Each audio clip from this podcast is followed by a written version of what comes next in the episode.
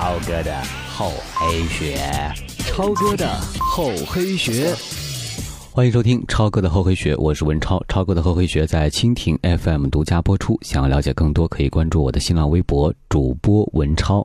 大多数人啊，对于小三的了解都来源于电视剧，无论是婆媳撕逼的这种家庭伦理剧，还是浪漫梦幻的韩剧，小三都能为编剧创造出源源不竭的灵感。在剧里的小三最后或是黯然离场，或者是成功上位，那么这些现实当中的小三最后都怎么样了呢？我有过亲身经历，我的表姐喜欢上了她的上司，可是呢？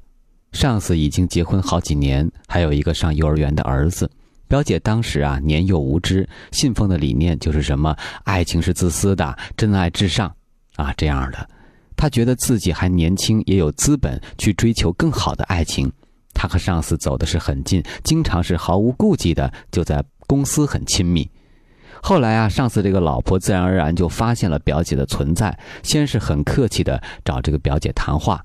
啊，说给表姐一大笔这个分手费，并且调到别的公司啊分公司去。表姐当时啊很看不起把爱情和金钱挂钩的行为，语气很不好的就拒绝了他。后来上司老婆给公司上层施压，表姐直接就被解雇了。不仅如此，上司老婆还找人在公司同事之间和网上刻意把表姐抹黑，成为为了上位不择手段的女人。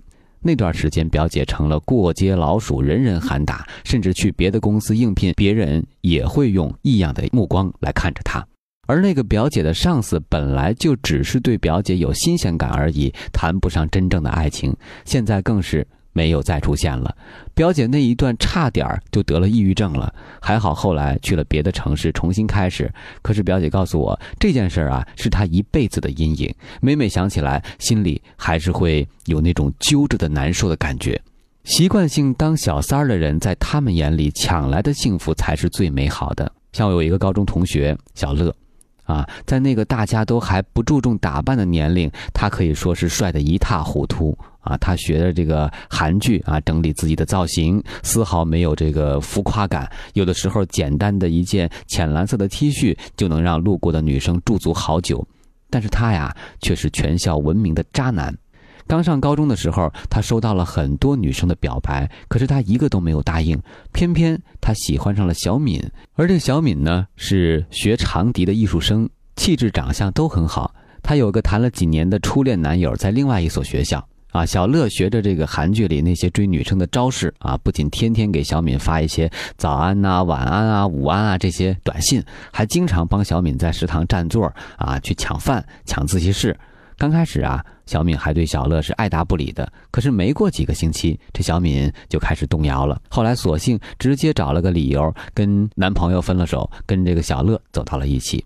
小乐追到小敏之后，并没有之前那么殷勤了，对小敏好像也是爱答不理的。后来啊，高二分班，他和年级里小有名气的这个吉花啊班花分到了一班，他又用相同的套路把这个吉花从她男朋友手里抢了过来。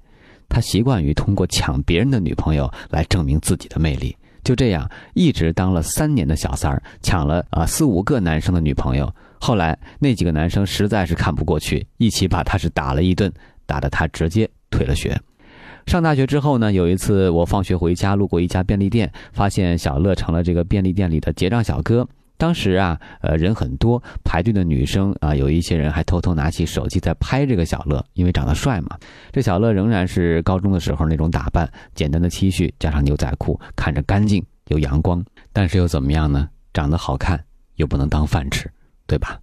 还有一个朋友小 A 啊，他和暖暖从高中开始啊，一直到这个大学都很恩爱，双方甚至都已经见过家长了，准备等到大学一毕业啊就结婚。这暖暖啊是那种喜欢耍小性子、喜欢生气的女生，但是她往往不是真正的生气，撒娇的成分更多一些。小 A 呢也总是会千方百计的哄着暖暖。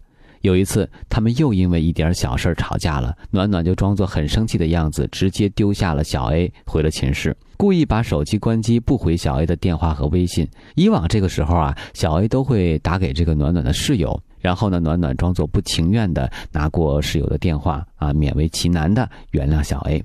这次也一如既往，暖暖回寝室，边敷面膜边等着室友的电话响起。可是，一个晚上室友的电话都没有动静，自己也不好意思开机去联系小 A 呀。第二天白天依旧如此啊！暖暖实在忍不住开了机，发现自己收到一条小 A 的微信，内容是希望二人能够分手。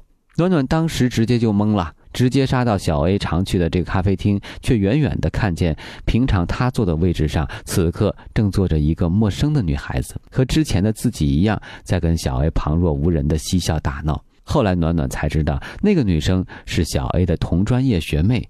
之前新生入学的时候，这个学妹就分配给小 A 啊，要小 A 帮助她更好的适应大学生活。在好几次暖暖跟小 A 吵架的时候。这个学妹都扮演着一副明事理的样子，在旁边开导小 A，开导着开导着，就跟小 A 越走越近了。